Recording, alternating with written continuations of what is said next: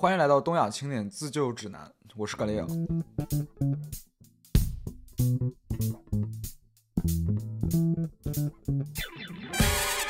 呃，今天我介绍的这本书名字叫做《金钱心理学》。哎，可能你听到这个名字，你就觉得金钱它是一个金融相关的概念，然后呢，心理学又是心理学。那这看似两个毫不相关的领域，为什么能够写到一本书里去呢？好，那我之前呢，我第一次听到这本书呢，是听一个叫做 Money X Y Z 的博主的推荐。他当时的个推荐人就是说，你如果做一些投资的话，那么这本书都会是一个很好的一个投资的心理工具，就是说。呃，它能给你一些很好用的 mental model，就是思考的框架。呃，但是呢，我在他推荐之后，我自己找来看，然后仅仅就翻了一章吧，也觉得并不是特别的感冒。然后想说本人呢，暂时短期的可能不会有一个涉及到投资的需求，当时就没有再去管。直到有一天我跑步的时候呢，我听一档 podcast 叫做 Hidden Brain，呃，它里面呢采访到一个女嘉宾。那具体呢，她的那个标题我已经忘了，但是我却在那边听到一个故事之后呢，我就决定来。来看这本书了。这个故事是这样的哈，她那个女嘉宾，她是一个心理学的研究员，但这不重要。她有一个爷爷，她的爷爷呢是一个非常节俭的人，而且他节俭到什么程度呢？就是他是一个中产阶级嘛，就是一辈子都在一个公司上班，但是呢，他却穿三十块钱的衬衫可以穿到十年，就是买东西特别特别的节省。然后从小到大呀，也没见他爷爷度过假，你就像外国人一般那样子的度假，他爷爷从来都不做。然后并且呢，工作。也一直都是勤勤恳恳的，就从来都不缺班。你想，他这个人生是不是好像太不值得过了呀？你看我工作那么辛苦，然后也不进行消费。但是呢，他就说他爷爷有一个梦想，就是当他退休的时候，他可以带他的奶奶一起去旅行，去开房车，然后环游世界。他就是说这需要一大笔钱，并且也需要时间，所以他们需要等到退休，然后手里有一大笔钱，再买一个房车，再出发这样子。呃，但是呢，他的祖父却。在退休前的一年呢，突然心脏病发作而去世。我每次听到这种就梦想破灭的故事，都觉得心里好像酸酸的。当然，这个祖父也是呃勤俭节辈子，但是最后呢，他想要的那个美好的退休生活却没有在等着他这样子。呃，但是呢，我也从这里面学到了一个人跟金钱的关系其实很重要。你用什么样的心态去对待你的钱，它会影响到你生活的品质。就是说，那我就想，哎，那这个祖父假设。他没那么节俭，那么可以比方说跟他的祖母在假期的时候去呃国外旅行一下，然后那也相当于是有一个蛮不错的体验，这样子就不会等把所有想把所有钱存到退休之后再一起用，然后就遇到这种事情，从而带着遗憾而离开这样子。哦，那我们再来听一听另一个故事。个这本书的作者呢，他在大学的时候是做一家高级酒店的停车场泊车员，帮人家停车嘛，那人家。有钱人开了一个豪车进来。然后人家要进去消费，你去帮人家停个车，你就赚取一个小钱这样子。然后呢，他有一个常客，他是一个 CTO，就是公司的技术长。而这个人呢，他非常的聪明，并且非常的努力。他在二十岁的时候呢，就已经发明了一个路由器的组件，并且申请了专利。并且呢，他年纪轻轻就已经创办并且出售了好几家公司。可以说呢，其实他年纪轻轻已经赚到了普通人一辈子都没办法赚到的钱。诶，可是呢，他却在几年后就已经申请破产了，原因呢，就是呃，就是他与金钱的那种叫做糅合了不安全感和幼稚的愚蠢而复杂的关系啊。他总是随身带着一沓美元，一沓百元钞票，随时跟别人炫耀他到底有多有钱。就有一天呢，他给这个作者的同事，也是泊车员，给了他几千块。那这个同事呢，去帮他买一些价值为一千美元的金币，他就跟他的朋友呢，去到海边，然后用这些价值一千美元的金币来打水漂。呃，他一边打水漂呢，一边咯咯的笑。他们就觉得这一切就纯粹是好玩。而几天后呢，他又把这个酒店的一座台灯打坏了，那个经理就要他赔五百块钱，而这个人呢，就用五千块钱就羞辱那个经理嘛。然后我们就可以看出他跟金钱之间的关系是多么的复杂。而正是这种复杂的关系呢，导致他虽然年纪轻轻就取得了难以想象的成功，但是最后却落到个人破产的结局。呃，那我们再来看一个例子，这个例子呢是作者说。说他最喜欢的维基百科的词条。这个人叫做罗纳德·詹姆斯·里德，呃，他的维基百科写他是一个门卫、慈善家以及投资者。这三个头衔好像是非常的冲突。门卫为什么会跟慈善家出现在一起呢？这个人呢，他出身贫苦，是家里唯一的高中生，他的生活呢也一直的都很平淡，他没有耀眼的职业生涯，甚至他的职业生涯让人看了觉得会不会是维基百科写错了？这个人呢，当了二十五年的修理工以及十三三年的清洁工。据有人所说，他最大的爱好是劈柴。但是呢，这个人在临终的时候却留下了八百万的遗产，其中两百万是给他自己的子女，而六百万呢就用来捐助当地的医院。而他是如何获得这么多钱的呢？就他做这么多低薪的工作，他是如何最后攒到这个巨款的呢？呃，他是通过蓝筹股，然后常年的呢把钱投到股票里面，并且呢持续的持有，从而通过复利效应，他就变成了这样的。呃，所以呢，这个作者就说到，理财理财的成功与否和你的智商关系不大，但和你的行为习惯紧密相关，而行为呢，则是很难被教授的。呃，并且呢，作者也说，财务的成功呢，并不是一门硬科学，而是一种软技能。呃，也就是说，你怎么做，比你掌握多少知识更重要。作为一个学经济学出身的资深投资人，也有可能你最后留下来的钱呢，是少于一个呃门卫的。那么作者呢，就把这种软技能称为金钱心理学。啊，那那我今天呢，就会讲我从这本书中学到四个有用的关于金钱的思维方式。好，第一个思维方式呢，叫做安全边际。安全边际是指你的计划为生存留足空间，即使发生任何的意外事件，呃，甚至比方说九幺幺或者是零八次贷危机这种超级大事件，你都不会失去你全部的财富。有这样一个例子，大家都知道，巴菲特和芒格都是经常被一起谈论的知名投资人嘛。但是呢，他们在早期的时候还有另一个个投资明星，他的名字叫做里克。但是呢，现在去随着时间过去，人们越来越知道巴菲特和呃查理芒格这两个名字，而这个里克呢却消失在历史的长河之中。原因呢，则是因为里克对于变富这件事情太过心急。七三到七四年经济衰退期间，里克就做出了用开杠杆的行为来进行投资，导致呢他最后在衰退期投资失败，不得不变卖手头所有的资产来偿还贷款。而这个安全边际，我自己觉得是对我的一些生活呀都非常的有启发的一个概念。我记得在纵横四海的 Podcast 上面，那个呃谐音老师有提过一个呃叫做心理上的安全边际，呃就是说你在做事情之前呢，你不光要为自己留失留出一个财务上的生存空间，你也要为自己留出一个呃心理上的一个生存空间。呃就是说，当你呃做这个计划呢，它失败之后，你要保证你心里不会落到一个很极端的情况，比方说可能最后导致抑郁啊这样子。呃，安全边际这个概念呢，也给到我一个关于冒险的，呃，就是说呢，你想要变得至少说财务稍微宽松一点吧。大家知道现在上班嘛，压力都是很大，然后经济上呢也并不宽裕。那如果你想过一个财务上相对较宽裕的人生，你肯定要做一些投资呀，或者是甚至是创业这样的。就是人们都在讲，你想要变富，那么冒险就是很关键的一环。呃，但是好像从来没有人讲你到底应该怎么样去冒险，冒险的边界在哪里？那我自己关于这方面一直就是比较困惑。后来呢，因为看到了这个金钱心理学里面关于这个安全边际的概念，我才明白原来冒险其实是一个求知于己的概念。就是说呢，呃，我现在的态度就是在冒险的时候要为自己留出一个安全边际。第二个思考工具是关于金钱，我们应该呃持有乐观还是悲观的态度？呃，作者就说呢，对于大多数人来讲，保持乐观都应该是最好的选择，因为世界对大多数人来讲都是越变越好的。呃，但是呢，其实实际上我们生活之中普遍的是悲观情绪，好像那些对未来持有一个悲观态度的人呢，他们被别人看起来也更加的明智。怎么说呢？就像一个，我不知道大家有没有听过蟋蟀和蚂蚁的寓言，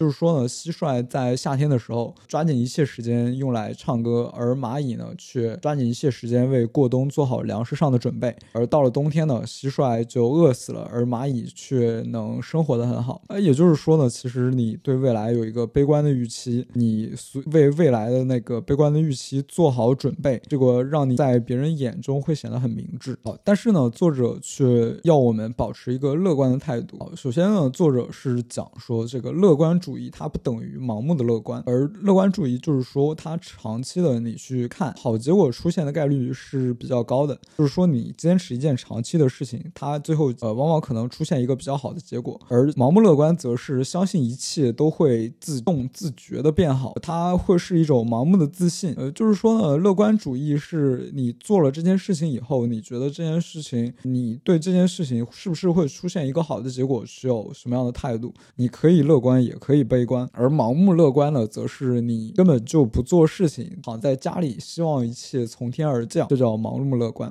我我们要保持乐观的原因，则是大多数人早晨起来都不是想要破坏这个世界，而是想要让这个世界变得更好，并且呢变得更有效率。举个例子来讲，在二十世纪五十年代呢，日本二战失败，社会和经济都遭到重创，人民都很贫穷，连吃饭都已经是奢望啊。那如果这个时候报纸讲我们日本在三四十年后的呃经济会成长为战前的十四倍，然后呢人均寿命会变为战前的两。那肯定有人会觉得这个人脑袋就整个坏掉嘛，并且呢，这样的报纸也不会有任何人的看的。当然，抛开媒体的本质，他们是利用恐惧，他们更愿意报道很多悲观的事情。呃，但是呢，实际上经济成长十四倍，然后人均的寿命变为两倍，都是日本实质上的真实经历。另外呢，则是人的本质就是比较容易注意到环境中的危险信息。呃，人们总喜欢持有悲观态度的另一个原因，则是我们总是容易对失去。金钱感到难过，并且呢，这种难过它胜过我们得到同样数量的喜悦。另外呢，在金融领域，导致悲观主义比乐观主义更有说服力，也更普遍的原因是，呃，作者在这里面就有列举到三个原因。第一点呢，就是金钱它跟每个人息息相关，所以经济的悲观新闻总能抢占头条。呃，其实跟老百姓生活最紧密相连的就是经济嘛。呃，所以说关于经济的悲观新闻呢，更有可能跟我们每个人产生联联系。你就像说，可能社会名流呢出现某种八卦，跟我们没有太大的关系。但是你可能今天股价大跌，那每个人可能都慌了。但实际上是怎么样的呢？呃，一个历史学家叫做艾罗克·罗威就写道：呃，其实市场下跌呢，只对一小部分人造成伤害，而其他人呢，他们就只是关注着市场，把它作为一种参照物。但是呢，这个市股市崩塌就会导致他们对呃整体的经济失去信心，所以导致人们也很快停止了大部。分的经济活动，呃从而人们这种失去信心呢，也造成了金融风暴的进一步席卷。第二点原因则是悲观主义的预测是片面的，它没有将市场对局势的反应考虑到其中。人们好像总有一种错觉，或者是呃一种悲观的预测吧，这种论调总是一直存在的，就是觉得石油好像要开采完了，哎，好像我们每天这么大量的开采石油，或者是它总有一天要开采完。呃，在二零零八年呢，一个环保主义者叫做莱斯特·布朗就这样写到。二零三零年的时候呢，中国每天将需要九千八百万桶的石油。当前的石油的日产量为八千五百万桶，并且呢，还有可能永远都不会超过这个数字。也就是说呢，可能未来全世界的石油总产量将少于中国的需求量。呃，但是这是真的吗？诶，那作者就讲说，其实市场的趋势是极好和极坏的情况，它都没办法持续的进行下去啊。就像你说日本泡沫经济之后，大家的生活就是被。偷走的三十年，但实际上呢，呃，现在日本的经济有一个很很好的回暖，而石油呢是这样，就像在零八年以后呢，因为石油的短缺导致价格大涨，从而呢，以前被视为开采难度高的石油也被开采出来了，并且呢，人们持续的不断在石油这方面做一些新的发明，从而导致开采的成本降低，然后开采的规模也变得更大。呃，事实上，历史的规律也一直是这样的，就是说，呃，需求总是发明之母嘛，呃，就。是你持有一个乐观的态度呢，你就会相信，好像世界上的问题总是会被解决的啊。可能短期上是值得令人担忧的问题，但是很基本的一个点就是说，我们普通人也接触不到各行各业最顶尖的他们的研究到达是什么样的程度，所以才会比较容易被一些啊我们不懂的行业好像要发生的某个巨大的危机所迷惑。但实际上呢，往往所谓的那些重大危机到底跟我们生活有什么样的关系呢？啊，或者事实上是市场崩溃跟你的。生活又有多大的关系呢？我有时候也在时常的思考这个问题。呃，我还想到在人类大历史里面，作者有讲到这样的概念。他提出的概念呢，叫做二阶混沌系统。谈到二阶呢，那就肯定有一阶的概念。一阶混沌系统呢，就是说，呃，人们的预测是没有办法影响这个系统的未来的走势的。比方说，就天气嘛，就人类对于天气的预测没办法影响未来的天气。但是市场却不一样，它是一个二阶混沌系统，就是说呢，人们会产生对未来。的预测，并且呢，人们会因应自己的预测呢，从而调整自己的行为。而这种每个人都调整自己的行为，从而便会影响未来的走向。某种意义上，就是这种对于二阶混沌系统的预测，长期的一种预测，其实是愚蠢且没有意义的。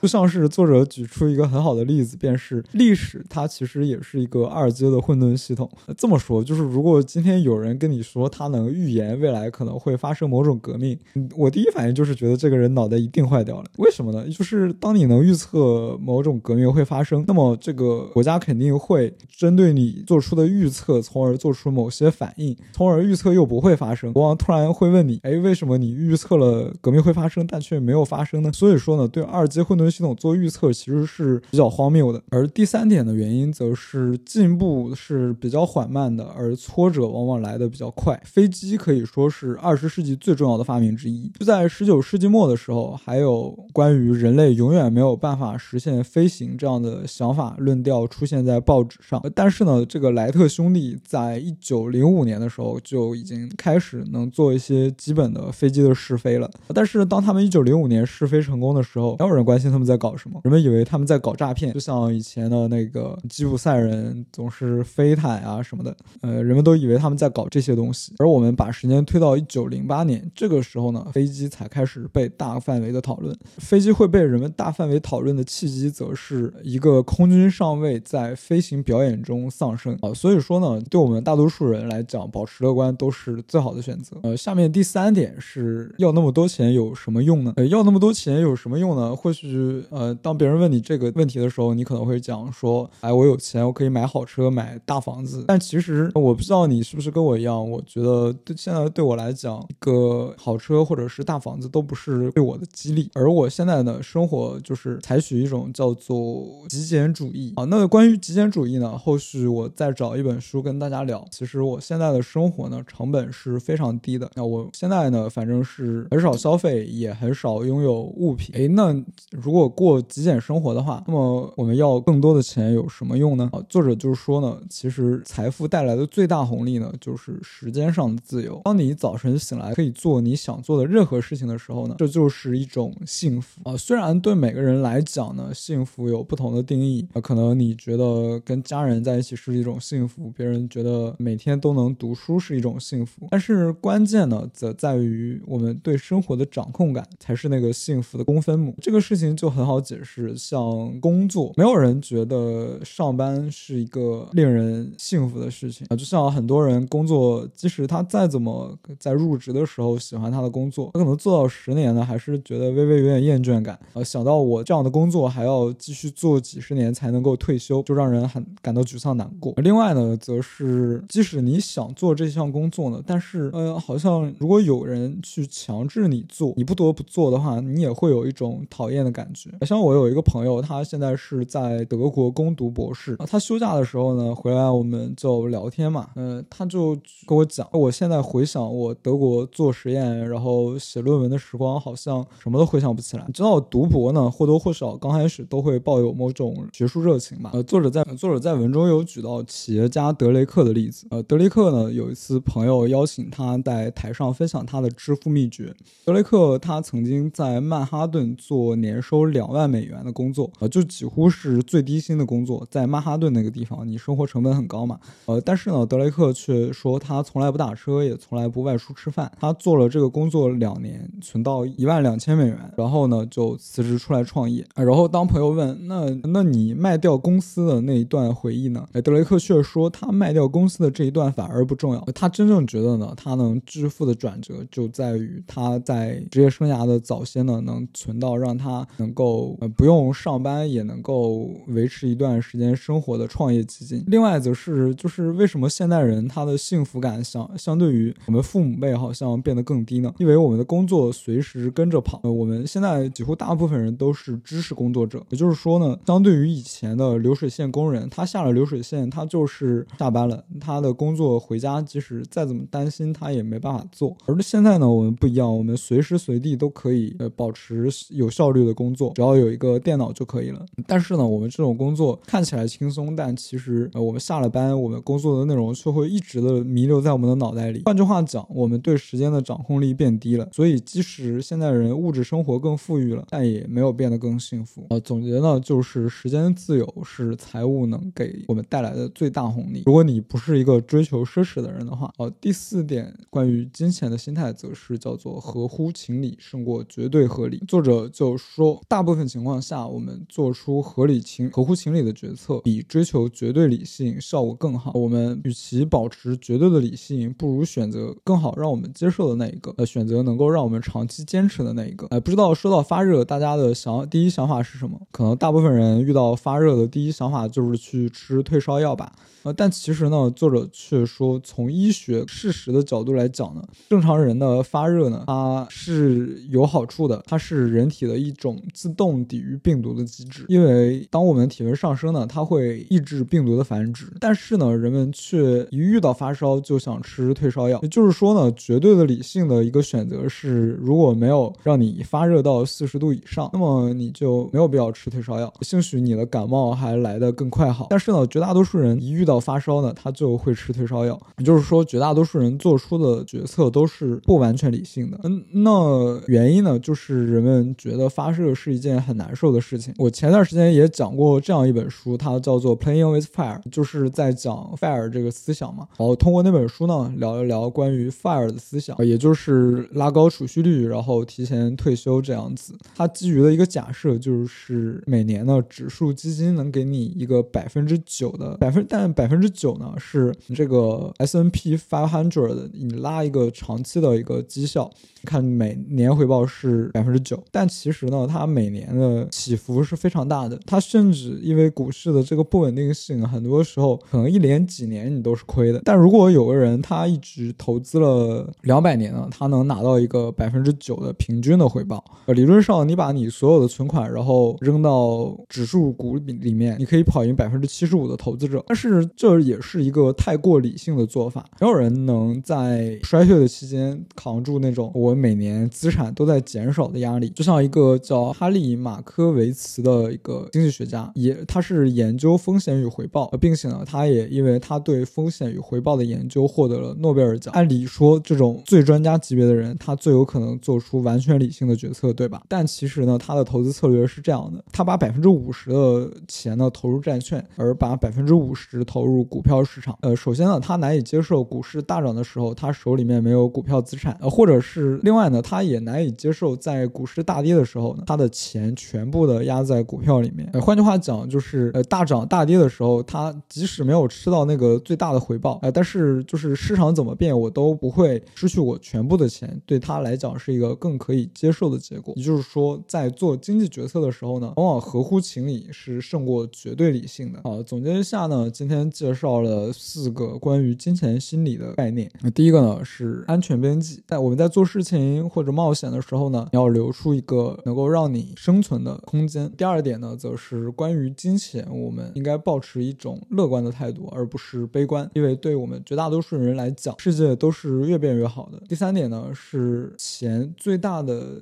红利呢，就是给人们带来一种时间自由。第四种则是关于投资的决策合乎情理是胜过绝对理性的。啊，我觉得这本书呢，我自己也是收益非常多。如果你也跟以前的我一样，呃，就是持有一种盲目乐观的态度，呃，就像我以前总觉得领到工资就先把它花出去，我生活那么辛苦，工作那么辛苦，那肯定当然是要先犒劳自己，反正以后还会赚更多的钱，不是吗？然后并且自己呢，长期的计划是想说，哎，自己总有一天会找到某个契机，可以一鸣惊人，然后可以呃赚到很多的钱。但其实呢，并没有对赚到这个钱有一个任何有一个清晰的规划。呃，当然这就是我们前面说过的彩票思维嘛。呃，但是呢，其实呃现在这个大环境不好嘛，所以你做出一个长期的规划是特别重要的。因为首先呢，现在的趋势在某个行业就职的时间越来越短，呃，并且呢，未来企业的钱只会越来越难赚，呃吸血企业的这样的情况呢，也只会越来越严重。所以呢，最后我觉得这本书它是值得推荐给所有人的，